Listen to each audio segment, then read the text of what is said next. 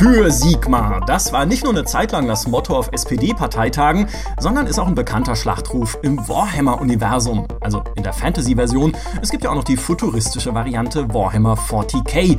Beide haben eins gemeinsam, ihre Trostlosigkeit. In Warhammer herrscht immerwährender Krieg. Keine Hoffnung, kein Kuchen, immer nur Blut und Morde. Mein Name ist Michael Graf und ich will drüber sprechen, was an diesem Dauerkrieg und den zugehörigen Spielen eigentlich so faszinierend ist. Dafür habe ich mir zwei ausgewiesene Warhammer-Experten eingeladen. Einmal unseren redaktionseigenen Memorator Maurice Weber. Seid gegrüßt. Und ebenfalls mit dabei ist ein besonderer Gast, bekannt aus dem fantastischen Retro-Podcast Stay Forever und als ehemaliger Imperator der GameStar Gunnar Lott. Hallo. Gunnar. das ist fantastisch. Es fängt so gut eine, an. Eine, eine wunderbar enthusiastische Begrüßung. ja. Es freut mich riesig, dass du heute bei uns bist. Du bist ja quasi mit Warhammer groß geworden, wenn man das so sagen kann, und hast früher mal in einem Games-Workshop gearbeitet, oder? Nein, das stimmt ha. doch gar nicht. Wirklich? Wer, denn, wer sagt denn sowas? Das sind Gerüchte. Nein, das ist gar nicht wahr. Aber ich habe tatsächlich ziemlich, ziemlich früh GameStar angefangen zu spielen irgendwann in meinen Teens, das ist ja 1872 oder so, ähm, und habe lange Zeit ähm, Turniere gespielt und so. Aber das war, eigentlich hatte ich einen Freundeskreis, der total Warhammer-mäßig drauf war. Und ich habe da bloß, bin da bloß mitgelaufen.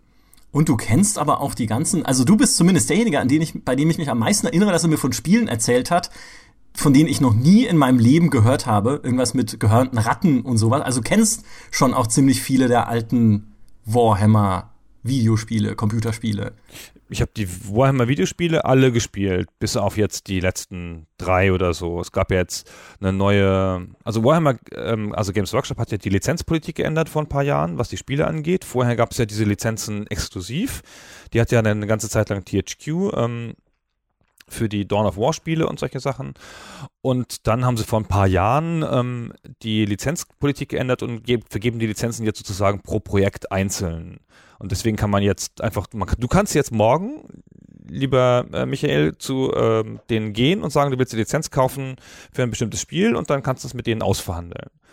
Und das geht da, es wird wirklich individuell verhandelt. Ich habe 2000 13 oder so mit denen verhandelt, tatsächlich für ein Spiel im Auftrag eines meiner, meines damaligen Arbeitgebers.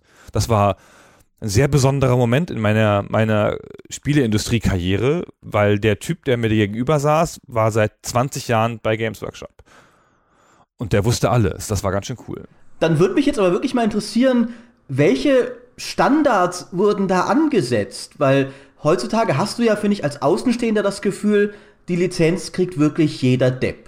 Also selbst die, die Macher von Ride to Hell Retribution, einem der schlechtesten Spiele der letzten zehn Jahre, durften ein grässliches Warhammer Mobile Spiel produzieren.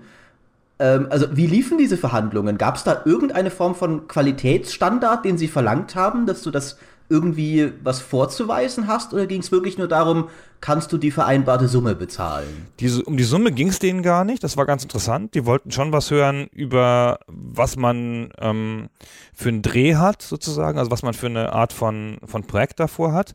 Und sie wollten halt relativ klar bewiesen haben, dass man eine Firma ist, die ein Projekt stemmen kann. Ähm, und das konnten wir relativ easy erfüllen, äh, bis zum, bis zum, bis zur monetären Verhandlung. Da geht es ja dann eher um, gar nicht um absolute Summen, sondern um ähm, Umsatzanteile. Die hätten dann halt irgendwie je nach, je nach Art des Projekts und ähm, je nach Wert der Lizenz für sie selber, ähm, hätten die dann halt einen Umsatzanteil genommen von, keine Ahnung, Prozentsatz. Soweit sind wir nicht gekommen. Und äh, wir wollten aber eigentlich bloß ziemlich blöd, nämlich ein, schlecht, ein schlechtes Spiel machen. Wir wollten einfach bloß ein Spiel, das wir schon hatten, ein, Mittelalterspiel ähm, umwidmen auf Warhammer.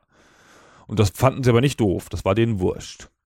Und ich habe dann so ein bisschen mit meinem Warhammer-Wissen angegeben und so ein bisschen wurde halt vorgeschickt, damit das wird wieder so authentisch klingen und so. Und das ging auch ganz gut. Und jedenfalls sind wir da auf keine Schwierigkeiten gestoßen. Wir haben es dann aber auch nicht gemacht. Woran ist es dann gescheitert? An uns, wir wollten da doch nicht mehr. Ach so, okay. ja, das Spiel war dann, also unser, unser Spiel war dann nicht gut genug. Ähm, und ähm, dann dachten wir, da müssen wir nicht auch noch eine Lizenz draufhauen, dadurch wird es ja nicht besser. hm. Sag mal, wenn du früher tatsächlich diese Tabletops gespielt hast, ich nehme an mit dem Fantasy-Set, also mit Orks und beide. Beide tatsächlich, auch 40k, also sowohl Zukunft ja, als auch 40k ist ja das, das, das, das bei weitem bekanntere Spiel hinterher geworden. Mhm. Ja. Also wir haben halt, also als ich äh, das gespielt habe, da war Fantasy gleich groß oder größer. Das war ja auch zuerst da sozusagen. Und 40k ist ja dann, hat ja dann noch länger überlebt. Äh, Warhammer Fantasy Battle gibt es ja gar nicht mehr. Ja, es, es gibt jetzt dieses neue Age of Sigma, das das abgelöst hat, mehr oder weniger. Und das sich deutlich stärker an 40k orientiert hat. Du hast jetzt da im Grunde Fantasy Space Marines, die jetzt das Imperium ersetzt haben dort recht transparent wollen sie offensichtlich ein bisschen mehr von dem 40k-Kuchen auch mit ihrer Fantasy-Lizenz abhaben. Und das Interessante daran ist aber, dass selbst die aktuellen großen Spiele sich alle noch an dem eigentlich eingestellten Spiel orientieren. Also Total War Warhammer ist noch Warhammer Fantasy Battles und nicht dieses neue Age of Sigma, obwohl es dieses Setting eigentlich gar nicht mehr gibt. Das ist schon, in der Story ist diese Welt untergegangen und es kommen trotzdem noch neue Spiele darin raus. Ich bin, bin in meinem Alter kann man sagen, diese neumodische Scheiße fasse ich nicht an. das, das sagen tatsächlich sehr viele der alten Warhammer-Fans. Da bist du in guter Gesellschaft. Ja, die Warhammer-Fans sind natürlich auch eine sehr konservative Gruppe. So, ich habe schon damals ähm, bin schon mit bin in Nottingham äh, eine, eine Demo veranstaltet, als die Harlequins aus der aus der aus dem aus der Hintergrundgeschichte von Warhammer ähm, 40k gestrichen haben. Also das ist immer, also das gab halt so wahnsinnig viel Details in dieser Welt ähm, zu einer bestimmten Zeit. Und wenn man das alles gerade schön auswendig gelernt hatte, was da alles gibt, und dann ändern sie da was, dann war man immer sehr sauer. Ist aber natürlich das gute Recht ja, des, des Inhabers der Welt, daran Sachen, Änderungen vorzunehmen. Mai. Also was ich da halt ganz bemerkenswert finde, ist ja, eigentlich ist es ja ein Strategiespiel. Da geht es halt darum, mit diesen Trupps sich irgendwie gegenseitig zu bekriegen, dann Formationen sind relativ wichtig, Moral ist irgendwie wichtig, aber da steckt ja noch dieses ganze Universum dahinter mit seiner Lore, die ja sogar ganze Wikis füllt und wo ich nicht behaupten möchte, dass ich irgendwie auch nur einen groben Überblick drüber habe, aber jedes Mal, wenn ich da reinlese, finde ich halt irgendwie neue Geschichten über irgendwas und über irgendwelche Helden und irgendwelche historischen Sachen in dieser Welt, die ja irgendwie 8000 Jahre Geschichte hat, allein diese, diese Fantasy-Welt. Hat das irgendwie eine Rolle gespielt, als ihr das damals gespielt habt? Oder war es halt einfach wurscht und man hat sich halt einfach mit Orks und Menschen was auf die Mütze gegeben? Also für uns war das der Grund, das zu spielen. Wow. Also auf jeden Fall. Ich fand das Spiel, es, ist, halt, ist halt auch ein sehr gutes Spiel. Ähm, aber das hatte schon immer Macken und Ungleichheiten und äh, war ja, es hatte wie ein Computerspiel Einheiten, die ähm, unfair waren und ähm, Exploits, die man, also Fehler, die man ausnutzen konnte in der in der Mechanik, weil das ist ja auf Gleichheit angelegt, ja, es muss ja, man muss ja zwei fair gleich gute Armeen bilden können.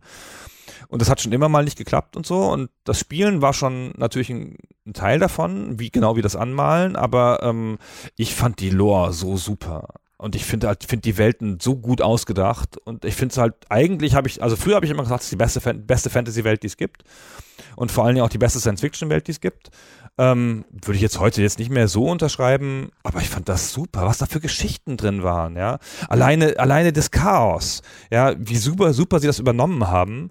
Ähm, also Chaos ist ja ein Konzept, das hat ähm, Michael Moorcock erfunden für, für Richard, äh, von, für, für Eric von Melnibonet, für so eine High-Fantasy-Romanreihe und so. Das haben sie so super weiterentwickelt und sich ausgedacht und daraus was gemacht mit den Dämonen. Das ist eine so stimmige Welt. Ich meine. Im Norden der Warhammer-Welt wird der Boden zu Fleisch, da wo das Chaos herrscht. Das, daran musste ich immer denken, so. Oh Gott, im Norden, der Boden aus Fleisch. Toll.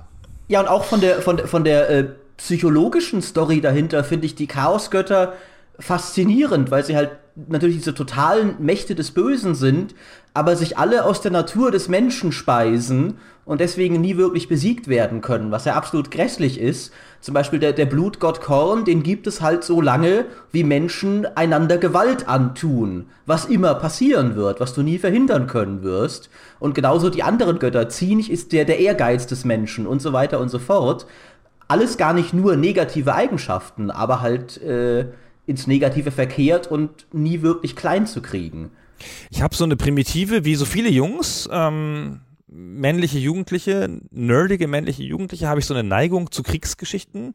Ganz, ganz komisch. Habe früher auch so Weltkriegsgeschichten gelesen und auch heute noch, wenn ich manchmal arbeiten müsste, lese ich versehentlich eine Schlacht von Napoleon nach und bin dann zwei Stunden in der Wikipedia verschwunden. und, ähm, und das kam mir immer ganz zu Pass und so. Und ich finde, also die Sprache, in der das, der das beschrieben wurde, das hat ja dann auch im Englischen, wir haben ja immer das Englische gelesen, es gab ja dann die ganze Zeit auch das Deutsche noch nicht und so. Und diese ganze Epik, die das hatte und dann trotzdem aber diesen Ernst, ja, die Epik wurde halt nie albern ähm, oder oder so so leer oder so, sondern war halt immer, es war halt immer eine, eine sterbende Welt, ja, die sich so ganz knapp am Leben hält gegen das unendliche Chaos. Und das ist ach, und der beste Schlachtruf der Welt, ja, Blut für den Blutgott, Brot für den Bäcker, Blut für den Blutgott, ah super, Schädel für den Schädelthron. ja super, Fantastisch. das ist toll.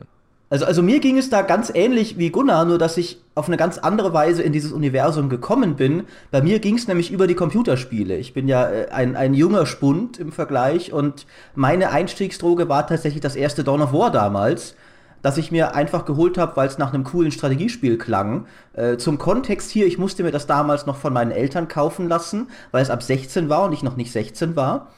Und ich war dann absolut begeistert von jeder einzelnen Einheit in diesem Spiel, weil jedes Volk so viel Persönlichkeit hatte. Jeder Space Marine, du klickst ihn an und er rattert dir eine fanatische, faschistische Glaubenslitanei herunter. Und ich dachte mir, Alter, das ist eins der coolsten Universen und einige der coolsten Fraktionen, die ich je in einem Echtzeitstrategiespiel befehligt habe. Ja, und das ist ja, ist ja nur, ist, nun, das ist ja nur Science Fiction. Ich fand das Fantasy ja eigentlich cooler, so. Aber die Science-Fiction-Welt ist halt auch so fies. Ich habe jahrelang nicht mal verstanden, dass das überhaupt eine Story hat. ich habe damals zum Beispiel Space Hulk gespielt, obwohl im, also 1993 das alte von Electronic Arts, jetzt nicht hier das neue, das irgendwie äh, da aus Frankreich kam, glaube ich. Und da stand ja sogar im Startbildschirm Warhammer. Games Workshop, ja, also riesengroß, dass es irgendwie auf dieser Lizenz basiert. Ich habe es nicht verstanden. Ich habe nicht verstanden, was es sein soll. Ich dachte immer, das wäre ein Alien-Spiel. Also auf irgendwie zu den Alien-Filmen, weil diese Tyranniden, gegen, gegen die man da mit diesem Terminatoren-Trupp gekämpft hat, in diesem 40k-Szenario, sahen halt aus wie Aliens oder äh, Dinger. Gene-Stealer sind das, genau. das ist aber, das ist tatsächlich, das Warhammer-Universum hat ein paar sehr gezielte Anleihen gemacht. Ähm, ich sagte schon bei Eric von Melniboné, woher das Konzept des Chaos kommt. Dann sind die Orks ja auch schon dem Namen nach von Tolkien, obwohl sie die Orks sehr, sehr, sehr eigen gemacht haben. Sind viel, viel cooler als die Tolkien-Orks. Und es ist ja auch so, wenn man jetzt von Orks redet, meint man eigentlich immer die Warhammer Orks oder die davon abgeleiteten ähm, Warcraft Orks. Und man redet, man meint eigentlich im Bild nie mehr die, die, die Tolkien Orks. So. Die Warhammer Orks sind halt so cool. Deren Währung sind Zähne. Und wenn dir die Zähne schneller wachsen, dann bricht, kannst du dir schneller aus dem Maul brechen und damit bezahlen. Dann bist du halt reich. Ah, es ist ja sogar, es ist ja sogar so, dass viele Herr der Ringe-Spiele heutzutage, wenn sie diese Welt umsetzen, eine der optischen Änderungen, die sie oft machen, ist, dass die Orks eben nicht diese kleinen kriechenden Viecher aus den Jackson-Filmen sind, sondern diese großen grünen Kolosse, die man mehr aus Warhammer und natürlich aus Warcraft inzwischen kennt. Äh, aber auch das ist sowas. Warcraft ist ja tatsächlich, ich sag mal freundlich, inspiriert von Warhammer, weil die ja ursprünglich sogar überlegt hatten, ein Warhammer-Spiel zu machen sich sogar, glaube ich, um die Lizenz bemüht haben. Dann haben aber die Verhandlungen irgendwie sind da nicht richtig vorangekommen. Damals mit Games Workshop, da waren die wohl noch ein bisschen strenger, was ihre Lizenzpolitik angeht. Und irgendwann haben dann auch die Blizzard-Designer gesagt, der Alan Atom hat es, glaube ich, mal erzählt, äh, haben dann auch die Designer gesagt, nee, komm, lass uns unser eigenes Universum machen, das wir selber kontrollieren, aber wir machen es halt genau wie Warcraft, äh, wie Warhammer. Ja, mit diesen riesigen Schulterpolstern an den, äh, später an den Space Marines dann in StarCraft, das ja auch nur Warhammer 40k ist, oder mit den Orks, die irgendwie Waffen haben, die doppelt so groß sind wie sie selber. Also Du siehst halt so, allein schon optisch ist das halt wirklich eins zu eins dasselbe. Und auch das wusste ich nicht. Also ich habe auch damals Warcraft gespielt und wusste überhaupt nicht, dass es einen Warhammer gibt. Und später, als ich dann so Spiele wie eben Schatten der gehörnten Ratte oder so gesehen habe, habe ich dann gedacht, das ist ja halt ein Warcraft-Abklatsch, ne? Ja. Wobei ich ja finde, dass äh, Warcraft und StarCraft alles, was sie von Warhammer genommen haben, anschließend weniger cool gemacht haben. ja, zum Beispiel die Space Marines sind halt bei, bei StarCraft so, so Space Cowboys und in Warhammer sind sie Weltraumritter. Äh, also quasi einfach mittelalterliche Ritterorden in der Zukunft mit Kettenschwertern statt normalen Schwertern. Und das ist doch viel cooler als so dieses gammlige Cowboy-Gequassel von den, von den StarCraft-Marines. Und auch die Orks, die, die, die Warcraft-Orks sind ja totale Waschlappen eigentlich, wo man so, ja, in Wirklichkeit sind die auch alle ganz nett und haben hier ihre Kriegerehre und sind eigentlich auch nicht so böse. Und, und die Warhammer-Orks, die geben halt einen Scheiß auf sowas. Die haben einfach Spaß am Plündern und Brandschatzen und alles andere kann zur Hölle fahren. Ja, ich glaube, die ist auch, die Welt ist nicht so tief entwickelt gewesen, bis, ähm, bis World of Warcraft kam, weil das ja halt auch nur Strategiespiele waren, die halt nicht so viel, ähm, Hintergrund transportieren konnten oder Lore transportieren konnten, wie natürlich so eine, so eine Pen-and-Paper-Geschichte das machen kann. Ich finde die Protoss und die, die ja ein eindeutigen Abbild der Eldar sind, sind, haben ihren, haben so ein eigenes Gefühl, finde ich so. Die sind irgendwie, die haben sie ganz gut hingekriegt, die sind so eigenständig. Das stimmt. Obwohl die Eldar natürlich eine perfekte, coole Science-Fiction-Rasse sind. In der Tat. Ja. Und, und bei den Zerg haben sie es ja nicht mal probiert. Das sind ja einfach Tyranniden. Ja, das sind sehr nah fast. die an den Tyranniden, genau. Ja. Hey, die haben keine Wolke, ja, sondern einen Schwarm. Das ist schon ein Unterschied, finde ich. Es ist ja, ich habe irgendwie zum zehnjährigen StarCraft-Jubiläum hatte ich damals auch mit den Entwicklern gesprochen. Äh, einfach so auch, auch über Warhammer als Vorbild, wo ich halt fragte, hey, also jetzt mal Hand aufs Herz. Hey, ich meine, das Ding ist jetzt zehn Jahre alt, jetzt könnt ihr das mal zugeben. Ihr habt schon bei Warhammer 40k ein bisschen abgeschaut. Und dann haben die nämlich tatsächlich das gesagt, was du gerade meintest, Maurice, nur umgekehrt, nämlich nein. Unsere Space Marines musst du doch mal anschauen, das ist was völlig eigenes. Weil wir haben diesen coolen Cowboy-Style. Ja, ja. Also, das ist quasi ihr eigener Twist. ja, aber Ähnlichkeiten sind natürlich äh, durchaus vorhanden. Aber das im, im Prinzip, das Grundding von Warhammer ist halt einfach dieses ewig hoffnungslose Universum. Und das ist ja was, was Warcraft nicht hat, nicht in dem Sinne zumindest. Da ist ja, da gibt es ja schon hin und wieder Hoffnungsschimmer, es gibt Frieden, es gibt, wie Maurice auch sagte, die Orks, die ja dann doch nicht nur Tumbe draufhau schlechter sind, sondern halt noch ihre Ehre haben und ihre äh, quasi ihre, ganze Hin ihre ganzen Hintergründe, wie sie von den Dämonen verführt wurden, sich aber dann befreit haben und so weiter. Und Warhammer ist ja wirklich immer nur schlecht. Hält man das aus auf Dauer? Ich meine, da gibt es auch einen Haufen Romane, aber ist es denn, da ist doch immer alles Mist. Ah, die Romane sind ja ganz toll. Die, die, die zeigen ja dann, die zoomen ja so ran, ja. Und ähm, im Kleinen hast du dann natürlich auch nicht nur die ganze Zeit ähm, Ärger, weil, also die, gibt's ja im, im Fantasy-Universum gibt's ja florierende Nationen, ja. Das Imperium und, und ähm, Britannia, äh, Quatsch, Bretonia sind ja belagerte Län- Länder, klar.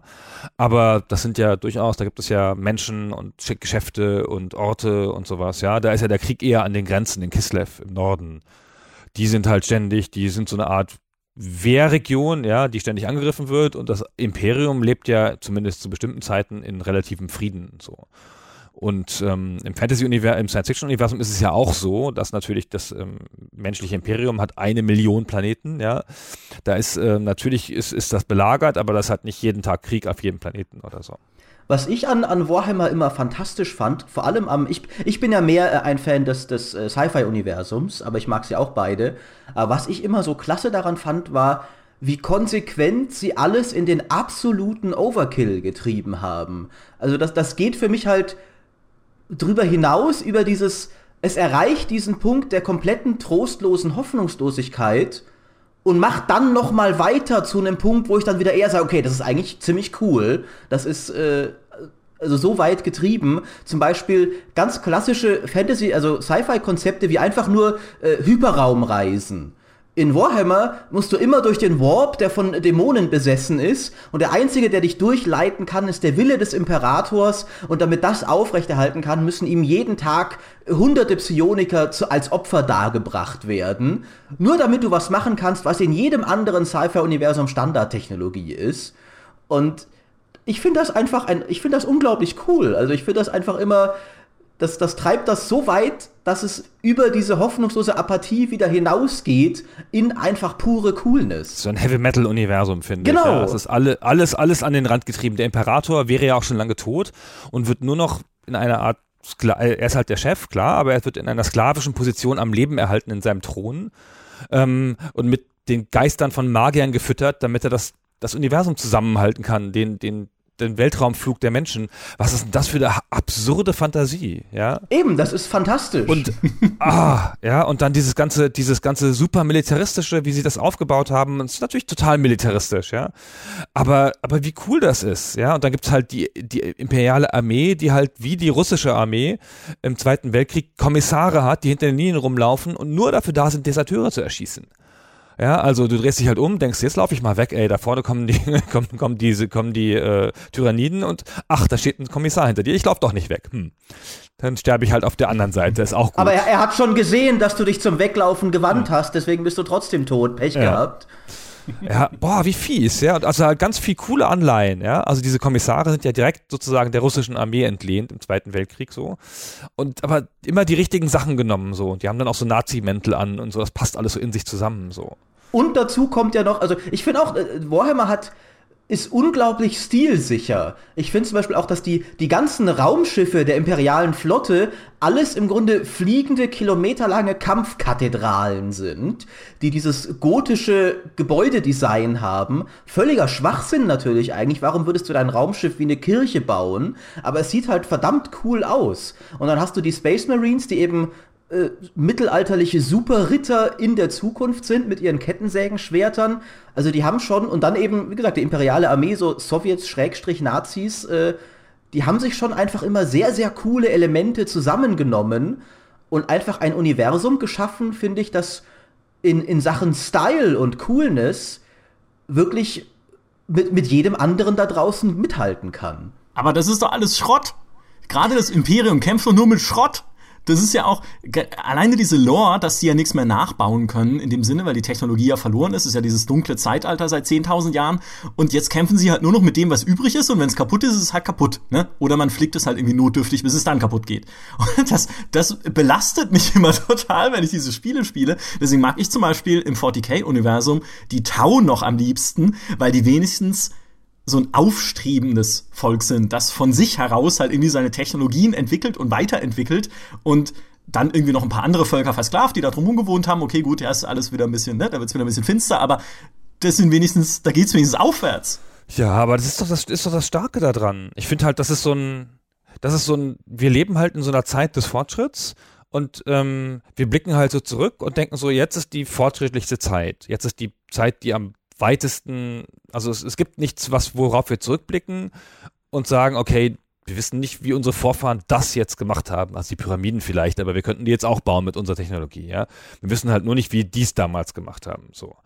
Und ähm, das ist ja ein neues Gefühl, ja. Das gibt es ja erst seit 500 Jahren oder so. Und vorher war es ganz selbstverständlich, dass äh, du, du auch mal an irgendeiner Stadt vorbeigegangen bist und so und die lag da halt zerfallen im Sand, aber die Gebäude waren viel besser als die von deinem Dorf und so.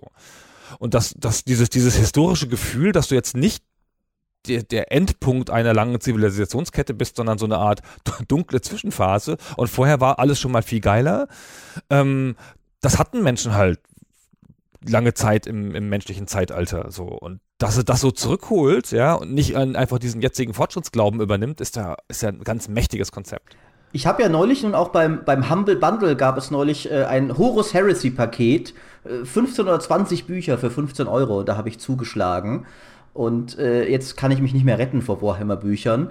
Aber die erzählen ja faszinierenderweise die Geschichte 10.000 Jahre vorher aus genau dieser goldenen Zeit.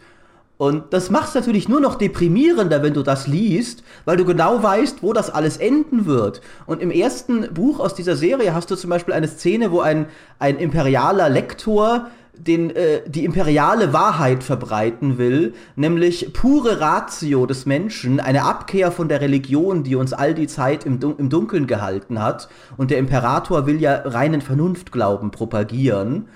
Und du weißt genau, später wird er sterben und die Menschen werden in seiner Abwesenheit und gegen seinen Willen ihn wieder zu einem schlimmeren Gott und einem schlimmeren faschistischen Glauben hochstilisieren, als es davor jemals gab. Also das, das macht diese Geschichten auch noch mal faszinierender, diese, wenn du diese goldene Ära liest, wenn du weißt, wo das hinführt am Ende. Ist übrigens ganz hübsch, weil wir sprachen ja schon drüber, dass ähm, die Sachen alle angelehnt sind irgendwo und ähm, die Tau sind ähm, am Japaner, glaube ich. Ja, ich finde, man kann immer bei allen ähm, Rassen äh, im, im, im Universum kann man sich überlegen, wo die herkommen. Und die, die Tau sind so, haben so, das haben so Kasten, so ein Kastensystem wie im feudalen Japan und so. Das ist ganz cool. Also ich finde immer, das und sind ja auch vom Design her ein bisschen so. Genau. Die haben ja, ja. so ein bisschen Anime-mäßige Macs. Genau, ich habe immer gedacht, das sei so eine Konzession an, an die Anime-Fans und so. Und dachte, vielleicht wollen sie da ein paar Anime-Kids mit rüberziehen und so. Dabei mag ich diese alten Japan-Settings überhaupt nicht. Naja gut, aber wenn man dann Science Fiction irgendwie, irgendwie drüber malt, dann, dann Warhammer macht halt ist alles cooler, ja. Quod erat demonstrandum, Micha, ja. Ja, da, da haben wir's. Ne? Jetzt bin ich selber in meine eigene Falle getappt und muss zugeben, dass es cooler ist. Der verdammt. ist es auch so ein bisschen diese Faszination? Ist es auch so ein bisschen Tabubruch teilweise? Wir haben ja vorhin schon gesagt, es ist halt diese militaristische, so ein bisschen, oder was heißt ein bisschen? Es ist ja klar faschistoide Symbolik, die da drin steckt, mit den Totenköpfen, ne, ist alles Gold, ist irgendwie überall Standarten an jeder, an jeder Ecke. Ne? Ähm, und es gibt diese Inquisition in Warhammer 40k, die den Planeten einfach abfackelt, wenn da ein Tyrannidenei gefunden wurde. Ähm, oder irgendwie ein Ork mal gesichtet. Ich übertreibe ein bisschen, aber einfach so, die machen das halt, weil es irgendwie in, in ihrer Logik und in ihrem Universum notwendig ist. Und wir wissen ja ganz genau, dass es halt nichts ist, was jetzt in echt irgendwie so toll ist. Aber ist das so ein bisschen so, dass auch die Faszination des Tabu irgendwie so ein bisschen? Ich finde, die Konsequenz, die dazu gehört, ist ja logisch. Ja, ich finde, ähm, also es ist natürlich dann blöd, dass die Inquisition, dass, dass die gibt und dass die Planeten abfackelt. In der Regel übrigens nur, wenn Chaos da ist und nicht wegen so einer Ork-Invasion. Ähm, aber wenn die Welt so wäre, wie die da ist, dass halt die Menschheit unendlich korrumpierbar ist durch das Chaos und das immer wieder passiert, dann müsste man das ja so machen. Das wäre ja dann einfach da muss man ja gar nicht mit Menschenrechten kommen. Das ist einfach so. Die sind korrumpierbar, das Chaos gibt es, ergo muss man das machen. Und ähm, das ist in sich ganz konsequent. So viel konsequenter zum Beispiel als bei, bei Dragon Age von, von BioWare, wo es ja diese Magier gibt ähm, und die komischen Typen, die, die die Magier unterdrücken immer und dann die Magier sterilisieren oder irgendwie lobotomisieren und wo du dann immer dich entscheiden kannst, ob du zu den Magiern hältst oder nicht. Wo ich dann die ganze Zeit da gestanden bin und gedacht habe, aber die Magier, die flippen mir alle aus. Ich habe schon hunderte von diesen Magiern getötet. Die sind halt so. Was soll man denn machen? Das kann man nichts machen. Die müssen alle weg. Die müssen alle ins Lager. Achso, oh, das darf, ah, Mist. Ja, aber ähm, ich finde, andere Welten nehmen das gar nicht so konsequent mit. Ja, wenn man halt diese unendliche, unendliche Böse, korrumpierbare Böse sich vorstellt, dann äh, führt das ja zu einer Auswirkung auf die Gesellschaft. Ja, und dann kann man gar keine freie Gesellschaft mehr haben. Ja. Mhm. Für mich schwingt ja bei Warhammer, das ist glaube ich, eine Interpretation, die nicht vielleicht alle teilen, aber für mich schwingt da auch einfach immer überall ein gewisser schwarzer Humor in allem mit. Weil ich das teilweise, das ist so gezielt übertrieben und Overkill in jedem kleinsten Detail, dass es, finde ich, schon wieder eine, eine schwarzhumorige Qualität hat, was dadurch verstärkt wird, dass es manche Fraktionen wie die Orks gibt, die wirklich explizit auf bösen Humor komplett ausgelegt sind. Aber für mich hat Warhammer, gerade 40k, immer auch so eine gewisse leichte humoristische Satire-Qualität gehabt dadurch. Die, glaube ich, nicht jeder Fan so sieht, weil viele wollen es auch gerade einfach 100% Grimdark haben. Aber es gibt ja zum Beispiel auch humoristische Bücher im 40k-Universum. Die Kaya Faskane-Bücher sind meine Lieblingsbücher. Da geht es um einen solchen Kommissar, den Gunnar vorher erwähnt hat, dessen Job es eigentlich ist, Deserteure und Feiglinge zu erschießen, der aber selbst ein ausgemachter Feigling ist und nur durch, durch Pech und Glück immer wieder am Ende der Schlacht als noch größerer Held hervorgeht und dementsprechend vom Imperium nur in noch größere und gefährlichere Schlachten geworfen wird, weil ja alle wissen, dass er ein großer Held ist, der da gewiss wieder Glorie verdienen wird. Ich finde, die, die Romane haben das ganz gelungen weitergeführt. Ich finde immer so, es ist gar nicht so leicht, dann, dass es gute Romane gibt zu so größeren Fantasy-Welten. Da ist ja auch schon viel Schindluder getrieben worden in anderen Welten und die Warhammer-Welt hat echt erstaunlich viel gute Romane hervorgebracht, so in beiden Richtungen, sowohl in der ähm, im, im Science-Fiction-Universum als auch im Fantasy-Universum. Und die haben den Humor, ich finde nicht, dass das in sich schwarzhumorig ist, so, aber ich finde halt, sie haben halt die Orks und ähm, bei, bei Fantasy auch stark die Zwerge äh, humoristisch angelegt, ein bisschen. Das sind so die, die, wo man auch mal was Lustiges hat und so. Und die, die Orks haben ganz viele Elemente, die nur, nur witzig sein sollen, so. Ja, die haben diese Unterrassen da, die Snotlings, die man halt einfach nimmt und ähm, dann setzt man halt so einem, so einem kleinen Goblin, also die, die Snotlings kann man so in Massen irgendwo hinwerfen und dann halten die den Gegner fest, wer bis die Orks kommen oder die, diese, dieses eine Katapult der, der Orks, wo ein das im Wesentlichen aus einem Goblin besteht, der einen spitzen Hut auf hat. Ähm, und dann schießt man den mit so einer Art Zwille ab und dann lenkt der noch so mit so kleinen Flügeln, um dann den Ritter zu treffen mit seinem spitzen Hut. Das ist ja wohl so lustig, sich das vorzustellen, ja. Ah, toll. Okay. Was sind denn deine Lieblingsbücher aus der Warhammer-Welt? Die Dings da mit dem, ähm, wie heißt denn der, der, hm, wie heißen diese Zwerge nochmal, die mit den Irokesenschnitten? Äh, die Slayer. Ja, genau. Und wie heißt der eine große Slayer, ähm, über den es zehn Romane gibt? Äh, ich weiß, was du meinst. Äh, Gotrek und, und irgendwas, oder? Felix und Gotrek? Felix und Gotrek, genau. Ich hab die ja, genau. die habe ich noch nicht gelesen, aber hatte ich auch schon länger auf dem Radar. Die, die werden einem häufiger empfohlen, wenn man nach guten Ja, die sind ganz toll. Das ist, das ist eine ganz, ganz lustige Geschichte mit einem ganz lustigen Setting. Das ist halt so ein äh, Trollslayer heißen die, genau. Ähm, und die Trollslayer sind halt so eine Zwergengruppe, die ähm, sich besonders kleiden und die ähm, oder besonders entkleiden und die immer so in, in so einen Berserker-Modus gehen können und dann werden sie zu ganz wilden Kriegern. Und eigentlich ist das aber eine Art von Selbstmord. Also die bringen sich damit um. Das ist deren Risiko, ja. Und dann äh, ist da dieser eine Godric oder der eine äh, Trollslayer und der will sich jetzt halt umbringen, ist sozusagen am Anfang seiner Reise. er wird jetzt Trollslayer und jetzt, das endet ja dann bald bei Gelegenheit in irgendeinem Kampf. Und dann nimmt er sich die Felix, den Menschen dazu, dass der das sozusagen ähm, aufschreibt, seine Heldentaten auf dem Weg dahin und so. Und dann erleben die aber halt gemeinsame Abenteuer und der stirbt aber immer nicht. Und das geht irgendwie zehn Bücher lang oder so. Und ich habe die, habe zumindest fünf oder sechs davon mit großer Freude gelesen. Sind jetzt keine literarischen Meisterwerke, aber halt ähm, bieten halt eine interessante Seite des Warhammer-Universums. Aber wenn Sie jetzt mal die Tiefe anguckt, die das Universum dann ja auch hat, wie er erzählt, gibt es denn überhaupt Spiele, die dem gerecht werden? Also jetzt mal weg vom Spielerischen, von diesem Taktik, von diesen Taktikgeschichten und sowas, hin zu dem Geschichten, die man eigentlich aus diesem Universum erzählen könnte, weil mir fällt jetzt da nichts so wirklich Tolles, Tiefgründiges ein. Ich finde ja, dass ähm, Dark Omen das nicht nur eins der besten Spiele der Welt ist, sondern auch bei weitem das beste Warhammer-Spiel. Und ich finde, Dark Omen geht mit der Geschichte sehr vernünftig um, weil das diesen hübschen, ähm, dieses hübsche Setting hat, das viel zu selten gemacht wird. Das ist nämlich, dass du eine Söldnerarmee befehligst und ähm, die sozusagen über die Karte reist in der, in der Fantasy-Welt.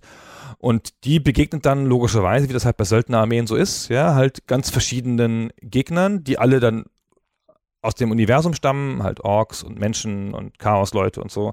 Und ähm, muss ich dann mit denen auseinandersetzen, weil die ganz spezifische Eigenarten haben. Ja? Als dich dem ersten Mal die Orks angreifen mit den Typen auf den Pogo-Sticks, die dann über deine Truppen wegspringen. naja, gut. Ähm, was du da alles erlebst und so. Und das hat halt re erzählt relativ, diese, diese kleine Geschichte dieser Bewegung über die Karte, ähm, erzählt es relativ detailliert, finde ich, ja. Und das hat, da hat man ein gutes Gefühl vom Fantasy-Universum danach, finde ich. Jetzt nicht in aller Tiefe, ja, aber schon. Was mich da generell immer ein bisschen traurig macht, ist ja das MMO-Sterben, was Warhammer angeht, weil es gab ja Warhammer Online, die ja, ähm, naja, zumindest über die Quests versucht haben, ein bisschen Geschichten zu erzählen und einerseits diese Kriege abzubilden über dieses Reich versus Reich-System, was da drin war, aber andererseits eben dann halt auch, was so auf dem Land passiert und was da die Leute so plagt, natürlich immer in, verpackt in hole fünf Edelsohren und so weiter, ne, das Übliche halt. Aber äh, auch zum Beispiel, dass dieses Warhammer 40k MMO, an dem THQ ja gearbeitet hat oder lange hat arbeiten lassen, was aber nie fertig geworden ist, was nicht mal irgendwie groß präsentiert wurde und dann einfach eingegangen ist, das finde ich einfach unglaublich traurig, weil was man da an Geschichten alles Stattdessen haben wir das unsägliche Eternal Crusade gekriegt. Ja, das ist ja, ja, das ist ja wieder was anderes. Ja, das wollte ja auch ursprünglich so ein MMO-Ding sein. Hm. Hat halt nie funktioniert, aber wollte das auch. Ja, das fehlt. Was ist denn euer Lieblings-Warhammer? Also gut, Gunnar ne, hat schon gesagt, Dark Omen, aber so unser Lieblings-Warhammer-Spiel, Maurice. Äh, bei mir muss es auf jeden Fall Dawn of War sein. Das war ja auch, wie gesagt, meine Einstiegsdroge.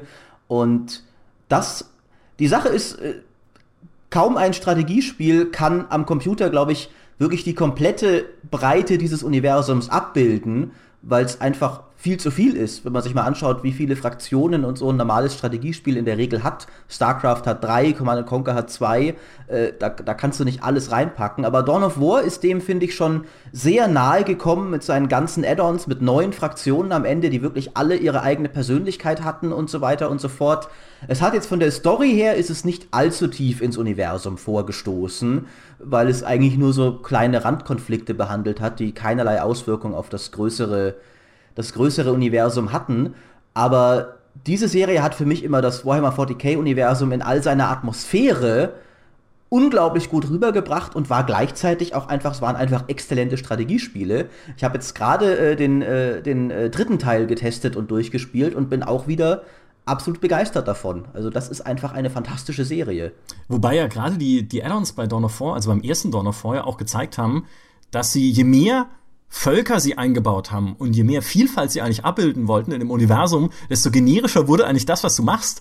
Nämlich dann waren sie ja am Ende in Soulstorm und sowas halt irgendwelche Galaxiekarten, an denen man, auf denen man dann nur noch Planet um Planet abgearbeitet hat, mit halt immer der gleichen Schlacht, aber ohne jetzt wirklich viel Story, weil sie natürlich auch ermöglichen wollten, dass man möglichst viele Völker spielen sollte. Also auch da finde ich, die Story tritt eigentlich in den Spielen immer relativ weit in den Hintergrund. Das stimmt. Auch Total War Warhammer ist ja ein weiteres Beispiel dafür, dass auch so diese die Kamera recht weit rausfährt.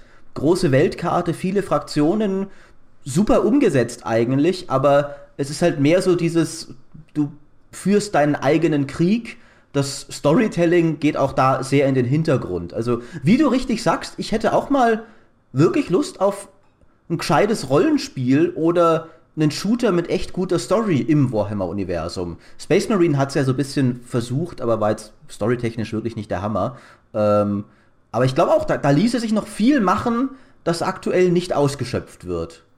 Ich habe immer gedacht, das ist ein Universum, das ähm, sich nicht so eignet für Computerspiele. Ich weiß aber nicht, woran das jetzt liegt. Also jetzt gar nicht so sehr, weil das, weil das, das Setting das nicht hergebe, sondern weil es irgendwie nie diese, die Spiele so erfolgreich waren. Ich habe immer gedacht, das ist irgendwas, was Leute polarisiert eher oder Computerspielfans polarisiert und ähm, dann eher die falschen Leute anspricht. Und so ist ja keins von diesen Spielen richtig erfolgreich geworden. Mit Dawn of War noch und Total, Dawn of War und Total War vielleicht noch als stärkste Spiele.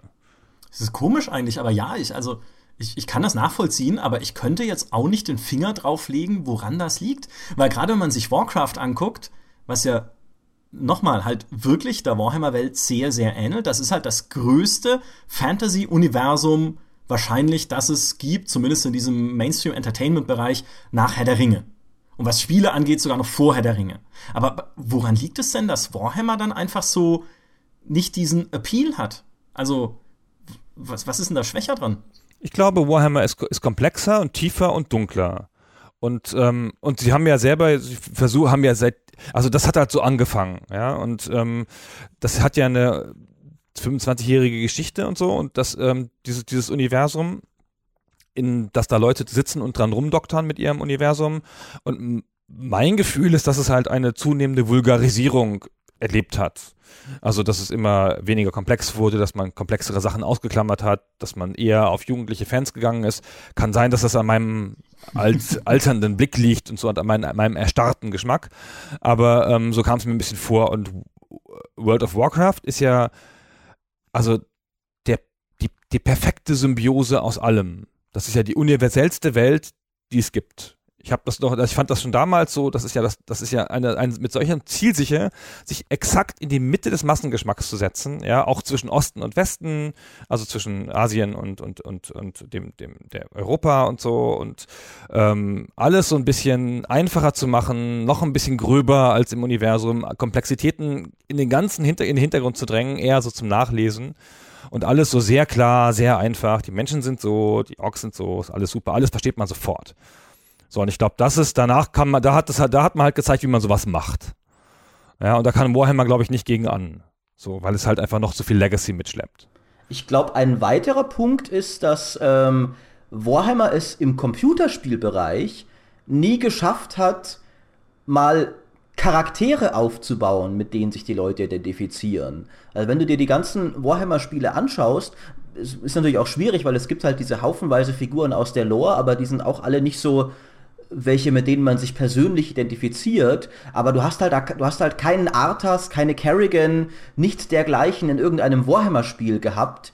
Protagonisten, mit denen du wirklich mitgefühlt hast und die dich über das Universum hinaus ans, ans Spiel gebunden haben, auf eine tiefere persönliche Ebene. Auch bei mir nicht. Ich, wie gesagt, ich spiele das, weil ich das Universum geil finde, nicht weil ich da irgendwelche Figuren äh, habe, bei denen es mich interessiert, was ihr persönliches Schicksal sein wird. Und das mag auch daran liegen, dass Warhammer eben so ein, wie du vorher gesagt hast, Micha, so ein finsteres, hoffnungsloses Universum ist, wo die meisten Figuren genauso überzeichnet sind. Das sind sehr viele Fanatiker und Extremisten, die nicht immer so viel also subtile Gefühlsregungen haben. Du kannst dann schon tiefer einsteigen, wenn du viel von den Büchern liest, aber das haben die Spiele nicht auf dieser Ebene geschafft. Das stimmt, da haben sie auch keinen Wert drauf gelegt. Das sind ja viele Sachen, sind ja Strategiespiele und so. Ich habe jetzt Vermintide nicht, nicht lang gespielt. Ähm, das ist ja ein Ego-Shooter. Das würde, Ego-Shooter sind ja heutzutage das neue erzählende Genre. Ähm, da könnte es ja noch sein, dass sie da irgendwie ein bisschen erzählerischer waren, das weiß ich nicht. Aber auch nicht wirklich. Das ist ja. mehr wie, wie Left 4 Dead ist es ja im Grunde. Ah, okay. Die haben schon, die haben schon Persönlichkeiten und coole Sprüche, diese Figuren, aber es wird keine tiefe persönliche Geschichte mit ihnen erzählt. Ich glaube, das ist auch eine Frage des Handwerks. So, ich glaube, das war halt bei Warhammer nie so wichtig, ja, weil halt das kommt halt aus diesem Strategiespiel und da hat man sich schon um einzelne Figuren als Spielmodell äh, in ihrer Überhöhung immer was ausgedacht, ja, wenn man halt einen neuen Dämonenfürsten für 16 Pfund 99 kaufen sollte in Zinn, dann ähm, musste der auch irgendwie mächtig sein und irgendwie eine Geschichte mitbringen. Aber man hat das, glaube ich, nie so filmhaft gedacht, wie das die Warhammer, äh, wie das die, die, die Blizzard-Leute halt immer sehr filmhaft gedacht haben. Und ich meine, Kerrigan ist ja einfach der brillanteste Move, den man in so einem Universum machen kann. Sie nehmen halt das große Problem mit des Warhammer-Universums, in dem die Zerg oder die Tyranniden halt einfach eine unsympathische Rasse sind, die man vielleicht gar nicht spielen will und die sich auch nicht zur Identifikation eignet. Und dann machen sie die menschlich durch Kerrigan. Wie brillant ist denn das? Mhm. Ah, solche Genies. Das sind einfach Genies. Peng. Ja, genau. Ja, es stimmt aber wirklich, ja. Gerade, gerade dieser äh, Tyranniden-Zerg-Twist ist natürlich unglaublich clever. Ähm, ich finde halt auch, Warhammer war immer ein Setting, was sich logischerweise nicht über Story definiert, sondern eher über Atmosphäre und über irgendwie halt auch diese, allein die Dialoge, also nicht mal Dialoge, sondern irgendwelche Monologe, die jemand hält. Ich weiß es noch, ich habe das Mark of Chaos getestet, auch ein Strategiespiel im Warhammer, also im Fantasy-Universum. Und da gibt es halt eine Stelle in der Menschenkampagne fürs Imperium, man kann fürs Chaos oder fürs Imperium spielen, wo dein, äh, wo irgendein Reichsmarschall dir als kleinem General erklärt, dass der Imperator dir befiehlt, in den Norden zu marschieren und dort irgendeinen Aufstand oder so niederzuwerfen. Und ja, da würden dann halt Tausende sterben. Also du musst es ja nicht machen. Ne? Der Imperator ist nur einer untergleichen. Er gibt dir nur einen Vorschlag, er, er, er erteilt keine Befehle. Wenn du jetzt aber natürlich diesen Vorschlag ablehnen würdest, würde dir der Imperator seine Unterstützung entziehen und es könnte eventuell dazu führen, dass Tausende sterben. Willst du das?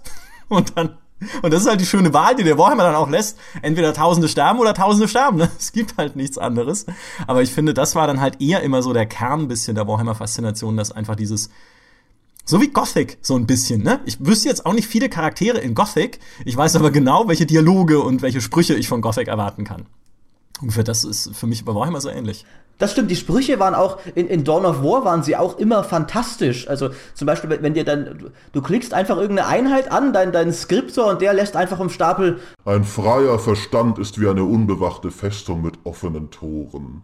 Und das ist einfach großartig. Also, aber ich, ich denke eben auch, da, da hat Warhammer gerade die Spiele, also beim Hintergrunduniversum ist es ja nicht so, aber gerade die Spiele haben da, glaube ich, sehr oft Stil über echte Substanz gestellt. Dass du dieses unglaublich stimmungsvolle Universum hast, aber du bist eben gar nicht so tief darin wirklich eingestiegen, dass du wirklich persönlich involviert warst. Du warst mehr ein faszinierter Beobachter von außen während du ja in, in StarCraft auch wirklich persönlich mitfieberst mit den Charakteren. Du bist ja auch ein General eigentlich, ja. Du hast ja immer, also wenn du die Tradition vom Tabletop herleitest, ja, das, du bist ja immer der distanzierte General. Ähm, und du bist ja, du hast ja nie eine Repräsentanz auf dem Spielfeld. Und das ist ja das, was die so ein bisschen geändert haben ähm, in, in StarCraft ähm, oder den Dreh gefunden haben, dass du dann doch mit Rainer oder so jemand mitfiebern konntest, weil das irgendwie dann deine Repräsentanz war. Und die Warhammer-Spiele, dieses distanzierte Rumschieben und mit dem, mit dem, mit dem Maßband agieren, so, da du halt keine Repräsentanz. Ich finde übrigens, dass die, dass die, ähm, diese Sprüche, die kommen ja eins zu eins aus dem, äh, aus den Regelsets die haben ja, also aus den Pen and Paper Regelsets oder aus den, den ähm, Tabletop Regelsets, weil die waren voll davon. Die hatten, hatten immer so, das nennt man, nannte man Flufftexte in der Fachsprache. Und die haben immer so eine schöne Illustration und dann halt einen kleinen, kleinen Flufftext irgendwo und da standen Sachen drin. So, bei den Orks stand sowas wie drin. Ähm, Wenn es nicht grün ist, erschieß es. Und dann erschieß es nochmal, nur um sicher zu gehen. So, ja, toll. Also, dann weiß man, muss man gar nicht mehr viel über die Orks wissen, wenn man das gelesen hat. Ja, dann hat man schon so ein Gefühl dafür, wie die so drauf sind. Ja, um das noch ein bisschen aufzugreifen, mein Lieblings Warhammer-Spiel ist wirklich, da muss ich echt lange überlegen.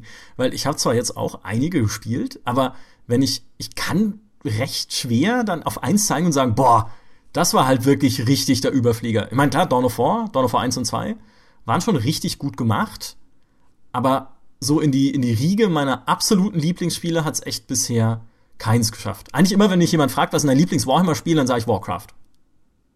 das halt dasselbe ist. Sehr lustig. Ja.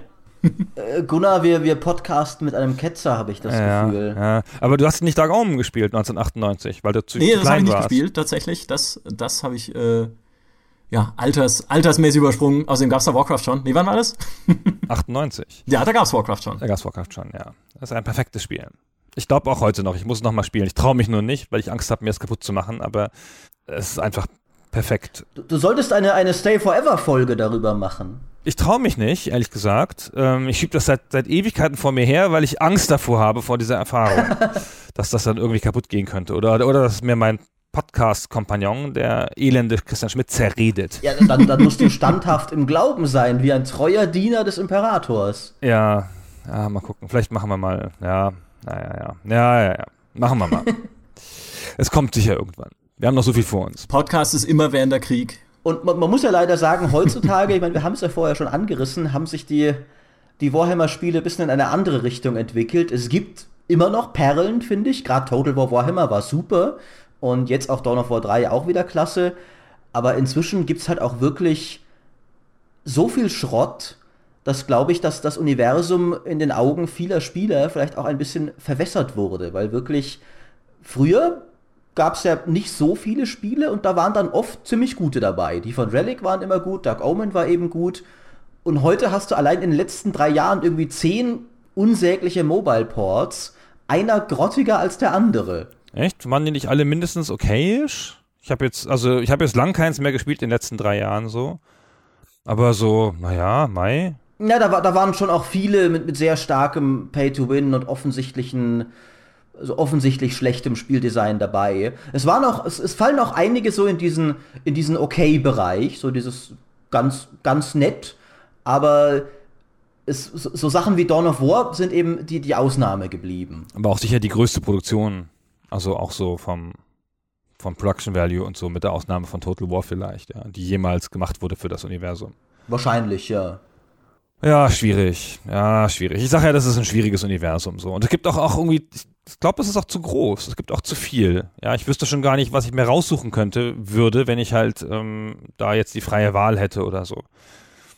Und ganz viele Leute nähern sich dann halt dem Universum auch irgendwie von der falschen Seite. Wie kommt man denn auf die Idee, ein Spiel über Skaven zu machen? Die unbeliebteste Rasse im ganzen Warhammer-Universum. Also meine Lieblingsrasse übrigens. Ich habe immer eine Skaven-Armee gehabt. Aber ähm, Skaven sind so Rattenwesen, so, die unter der Erde rumlaufen und die keiner mag und keiner spielen will und so. ähm, die man schon deswegen nicht gespielt hat im, im Tabletop-Spiel, weil man 200 Miniaturen brauchte, um auf 3000 Punkte zu kommen und eine vernünftige Armee zu machen. Weil die alle nichts wert waren, weil die immer sofort weggelaufen sind, wenn der Feind kam. Das sind halt Ratten. Ja, Mai, Ratten. ja, aber dann hat Vermintide doch alles richtig gemacht, weil es dreht sich ja da komplett darum, sie in Horden niederzuschlachten. Du selbst. Ja, aber ich glaube, das ist nicht so, so, nicht so interessant, wie gegen Orks zu kämpfen oder so. Das kann ja. sein, das stimmt, ja. ja. Wobei, als sie Total War Warhammer angekündigt haben, haben wir alle gesagt, jetzt erst. Ja, da kommt ja eigentlich zusammen, was zusammengehört. Einerseits Warhammer ja eine britische Marke, wurde ja, Games Workshop ist ja aus Großbritannien quasi äh, hervorgekommen. Ähm, Creative Assembly, der Total War Entwickler, auch, ne, Briten. Und natürlich diese globale Strategie, die sich ja anbietet, gerade in dieser Fantasy-Welt, hat es ja so vorher, klar, Mark of Chaos hat es ein bisschen versucht, andere Spiele haben es ein bisschen versucht, aber so hat es das noch nicht gegeben. Auch diese Schlachten, die ja so Tabletop-mäßig sind mit Formation und Moral, ist ja äh, Total War wie dafür gemacht. Und da haben wir wirklich alle aufgeschrien und gesagt, jetzt machen sie es endlich mal. Und dann unterteilen sie es aber in Episoden. Was ja für mich halt immer, auch bei StarCraft schon, äh, bei StarCraft 2 hat mich das auch schon furchtbar aufgeregt, als sie das angekündigt haben, diese Episodenstruktur. Und das nervt mich halt als Spieler persönlich immer, weil ich dann immer das Gefühl habe, ich kriege halt nicht das ganze Spiel. Ähm, aber trotzdem, also das ist so ein bisschen jetzt, wenn es über die Jahre wächst, vielleicht schon sowas wie das ultimative Warhammer Fantasy Spiel, vielleicht. Ist ja schon auch sehr gut. Also hat die typischen Probleme der Total War Reihe geerbt, die die schon immer hatte und so, aber ähm, ja auch grundlegend deren Stärken. Ich finde, ich habe ich habe nicht lange gespielt, aber ich hatte ein bisschen den Eindruck, hat, hat Total War nicht so viel hinzugefügt und es ist immer noch so ein Total War typisches Spiel so mit halt ein bisschen Gefühl. Also es hat Total War eher sogar noch ein bisschen was weggenommen also du hast ja einfach weniger Gebäudetypen, es ist halt einfach geradliniger komplett. Das war das, was mich an dem Spiel ein bisschen gestört hat, so als alter, äh, naja, so als, als Typ, der einfach nicht genug äh, Techno äh, Technologiebäume und Gebäudebäume irgendwie haben kann in einem Spiel. Bei Total War Warhammer war das alles irgendwie flacher und auch die Kampagne war geradliniger, weil du kannst dann halt mit den Orks nur eine bestimmte Art von Städten erobern, mit den Menschen und den Untoten nur eine bestimmte andere Art von Städten und bist halt relativ festgelegt in dem, was du tun kannst. Aber wenn ich mir vorstelle, dass das alles, also all diese Völker auf einer riesigen Weltkarte kämpfen, dass dann noch die Elfen dann dazukommen im zweiten Teil und was weiß ich, was es da noch alles gibt, Echsenwesen und so. Das stelle ich mir dann schon faszinierend vor. So ein bisschen wie Master of Magic damals, wenn es noch jemand kennt. So eine richtige Fantasy-Welt. Wobei ich sagen würde, es hat äh, sehr wohl Total War was hinzugefügt. Nicht unbedingt auf der Kampagnenkarte, aber auf dem Schlachtfeld haufenweise. Weil du jetzt bergeweise von diesen absurden Fantasy-Einheiten-Typen aus dem Tabletop haben kannst, die ein historisches Spiel schlichtweg nicht unterstützen könnte. Allein schon, dass du Flugeinheiten hast, dass du riesige, riesige Bestien hast. Das Größte, was historisch geht, ist ein Kriegselefant und hier hast du äh, Spinnen so groß wie ein Bergfried. Äh, und, und, du hast, du hast magische Vampirgerätschaften, die auf einem Altar durch den Feind fahren und ihm Lebensenergie absaugen. Und, und lauter Einheiten mit, mit viel abgedrehteren Spezialeinheiten, also Eigenschaften wie Geister, die nicht durch normale Waffen verwundet werden können und so. Also ich finde, da ist schon viel ins Spiel dazugekommen. Es hat sich halt weitgehend auf dem Schlachtfeld bemerkbar gemacht und nicht der Kampagnenkarte das ist ja auch gerade das Coole an Warhammer, diese auch diese Vielfalt auf dem Schlachtfeld und was da aufeinander trifft teilweise. Dann hast du halt diese imperialen Soldaten, die irgendwie mit einem Zahnstocher und einem Nacht äh, ausgerüstet sind und irgendwie so einem alten Nachttopf auf dem Kopf oder so.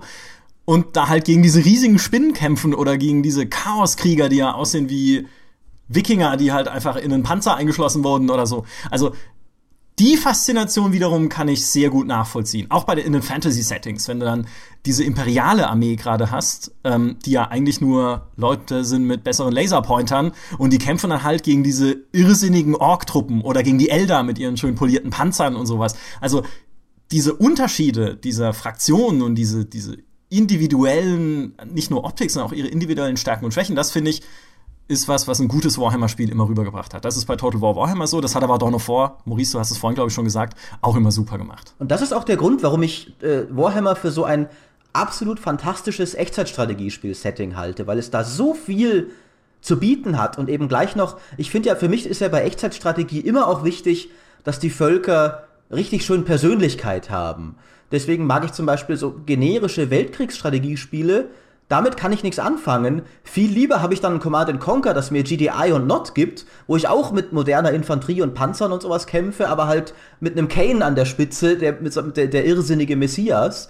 Und das hat halt Warhammer bringt für jedes Volk eine total groteske, abgedrehte und coole Persönlichkeit gleich mit. Zusammen eben mit lauter coolen Einheitentypen. Und deswegen ist es immer, immer super, finde ich, wenn, wenn daraus jemand ein gutes Strategiespiel macht. Das stimmt. Sachen genug gibt es ja dafür, ja. Also und auch genug, genügend asymmetrische Armeen. Die Armeen sind ja alle dafür gemacht, dass man Strategiespiele damit macht, ja. Die sind ja alle, die haben ja alle spezifische ähm, wie soll ich sagen, spezifische Kampfstile bringen die ja schon mit, ja, die, ähm, die Skaven, die halt ähm, leicht weglaufen, aber schwärmen und viele Leute haben und sehr auf den Nahkampf setzen oder die Elfen, die halt auf den Fernkampf setzen und die Bretonier, die, ähm, die eine starke Reiterei haben und so, die bringen alle schon ihre, so ein grundlegendes Gefühl für, für, die, für den Armeetyp mit, dass man nur sozusagen in eine eine neue Regelmechanik, eine computerspieltaugliche Regelmechanik umgießen muss, dann funktioniert es schon so. Ach, schön. Schön Warhammer. Toll. Dass man mal darüber reden kann. Toll. ja.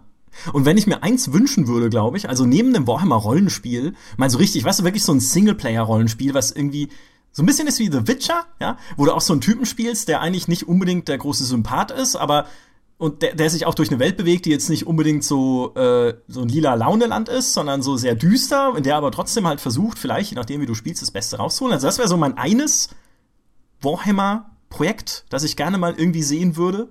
Und das andere ist tatsächlich im 40k-Universum sowas wie Master of Orion. So ein globales Weltraumstrategiespiel. Was von mir aus gerne in dem Setting halt anfangen kann, wo ich dann meine Flotten durch die Gegend schicken kann und irgendwie Planeten erobern, dann auch auf dem Planeten selber kämpfen, so ein bisschen wie in Empire at War im Star Wars, falls das jemand kennt, ja. Ähm, und da halt dann die Schlachten schlagen gegen diese ganzen unterschiedlichen Völker, so wie es ja auch in den Dawn of War Add-ons ein bisschen war, aber halt alles äh, runtergeschrumpft. Also das wären so eigentlich meine, meine zwei Lieblings-Warhammer-Projekte, die jetzt jeder Entwickler, der diesen Podcast hört, was ja sicher Tausende sind, davon gehe ich aus, die jeder sofort angehen müsste. Das Globalstrategiespiel ist eigentlich naheliegend. Warum macht denn das niemand? Warum hat das noch niemand gemacht? Es gibt ja gar keins, oder? Also was es, glaube ich, gibt, ist, äh, es gibt für, für viele von diesen Globalstrategiespielen, die in irgendeiner Form modbar sind, gibt es Warhammer Mods. Genau Das, äh, es würde mich jetzt zum Beispiel sehr überraschen, wenn es für Stellaris keine gibt. Es gibt eine für Stellaris. Äh, Twilight of the Imperium, natürlich. Ähm, Habe ich auch schon gespielt. Ist aber eher eine, ist eher eine kosmetische Mod. Aber das, äh, da kannst du halt diese Völker wählen und hast dann auch ein bisschen so die passenden Vorteile und Nachteile. Aber es ist halt nicht das richtige Setting. Also du hast ja natürlich nicht das Universum und auch nicht diese Grenzen und das Imperium selber und die bekannten Planeten und so. Also ist ja nicht so dieses das vorgegebene Ding. Aber es gibt halt viele so kosmetische Mods, klar. Aber das mal richtig ausgearbeitet, vielleicht auch mit ein bisschen Story-Missionen oder so Story-Events drin, dass halt auch mal ein bisschen Charakter reinkommt. Ah, das wäre so cool. Das wäre richtig cool, das stimmt. Hm. Das liegt aber wirklich nah. Eigentlich müsste man das mal machen. Ach, ja, dann machen wir das doch. Ja, machen wir mal, genau. Gib, gib, uns mal so zwei, drei Millionen, dann machen wir das mal. Ja, geh, geh, doch damit mal zu Games Workshop, Gunnar. Wenn du da schon mal verhandelt hast, dann, dann bring ja, doch das die Lizenz, mal ins die Lizenz kriege ich, das Spiel muss ich nur machen. ja, ja. Wenn du das Geld bringst fürs Spiel, bringe ich die Lizenz, kein Problem. Äh, da haben wir einen Deal. Das äh, schau, schauen wir mal. Das kriegen wir schon irgendwie hin. Ja, Crowdfunding. Das ist. Das geht alles über Crowdfunding heutzutage. Würde ich auch sagen, ja. Habt ihr irgendwelche Wunschspiele, die ihr mal sehen wollt? Ich will einfach nur ein neues Dark Omen, bitte. Uh, in moderner Grafik. Ähm. ich finde dieses, dieses Setting einer Söldnerarmee ist halt so stark, dass du halt diese, diese Armee hast, wie in einem Echtzeitstrategiespiel so ein bisschen, und dann verlierst du halt Einheiten und dann sind die halt so permadeath-mäßig weg, weil dann hat die Armee die halt nicht mehr und dann gehst du in, das, in die nächste Schlacht halt ohne die. Oder du findest zwischendurch noch so ein Dorf und werb, wirbst den Dorfmagier an und dann kommt der mit oder so. Und dann kannst du halt diese Armee ständig updaten, verbessern, trainieren und, ähm, und auch Teile davon verlieren oder so. Und das finde ich so eine starke Metapher für ein Strategiespiel, diese eine Söldnerarmee da durchzuschleppen, dass mich das total wundert, dass das fast nie jemand gemacht hat, außer neulich ein paar Entwickler aus Deutschland von Overhype, die Battle Brothers gemacht haben, ähm, was dieses, dieses Konzept der Söldnerarmee aufnimmt und die sich auch eindeutig in ihrem, ähm, in ihrem Spiel beziehen auf Shadow of the Horned Red, also den Vorgänger von Dark Omen. Ja, oder Fire Emblem hat es ja auch gemacht, so ein bisschen so in die Richtung. So kleine, kleine Gruppen, die sich so ihren Weg durch eine Spielwelt kämpfen und ohne Verstärkung, sondern du hast halt nur wirklich auch spezifische Charaktere, die du einsetzen musst. Ja, kann, das kann ich mir gut vorstellen. Eine Armee ist halt cool, weil du dann, also eine größere Armee, dann hast du, kommst du mehrmals in Situationen, wo du Sachen opfern musst, vielleicht, ja. Okay, die Kavallerie retten wir jetzt nicht mehr, ja, aber bitte noch schnell den Magier da wegkriegen und so, ja, und sowas. Und das ist schon ziemlich, das ist schon ziemlich ein starkes Konzept, so. Auf jeden Fall. Äh, bei mir ist es tatsächlich so, dass mir mein, mein jüngster Dawn of, äh, mein jüngster Warhammer-Wunsch gerade mit Dawn of War 3 erfüllt wurde. Ich hatte einfach mal wieder Lust auf ein neues Dawn of War, das richtig cool ist. Und ich warte jetzt eigentlich nur darauf, dass sie da noch ein bisschen mehr, weil mit nur drei Völkern deckt halt einfach das Universum gerade noch längst nicht vollständig ab. Da fehlt noch das Chaos, die imperiale Armee und äh, ein, zwei andere wichtige Darsteller.